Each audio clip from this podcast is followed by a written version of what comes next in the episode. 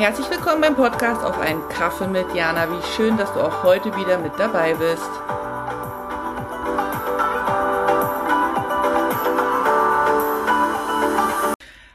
Hier und willkommen zum Adventskalender. Heute zum Buchstaben C wie Christstollen. Ein typisches Gebäck, das wir zur Weihnachtszeit essen.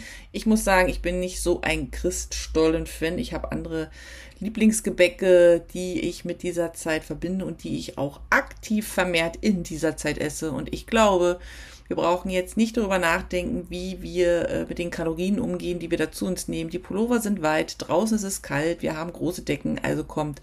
Nehmt euch Christstollen oder was auch immer ihr mögt mit einem Getränk eurer Wahl und genießt die weihnachtliche Stimmung äh, da, wo ihr seid mit den Menschen, die um euch rum sind oder teilt das einfach oder ladet ein oder wie auch immer. Ich finde nichts gemütlicher als in dieser Vorweihnachtszeit sich diesem ganz hinzugeben. Und ich habe dir heute wieder ein Gedicht mitgebracht aus meinem Buch Gedankentänze und das Gedicht heißt Gedanken denken und ich wünsche dir viel Freude beim Zuhören. Gedanken denken. Manchmal denke ich, mein Leben könnte weitaus spannender sein, könnte glamouröser sein, glitzernder, könnte mehr Spannung vertragen und mehr Leute in den Band ziehen. Manchmal denke ich, ich schöpfe nicht all das aus, was geht und strebe nach Dingen, die gerade nicht hier sind.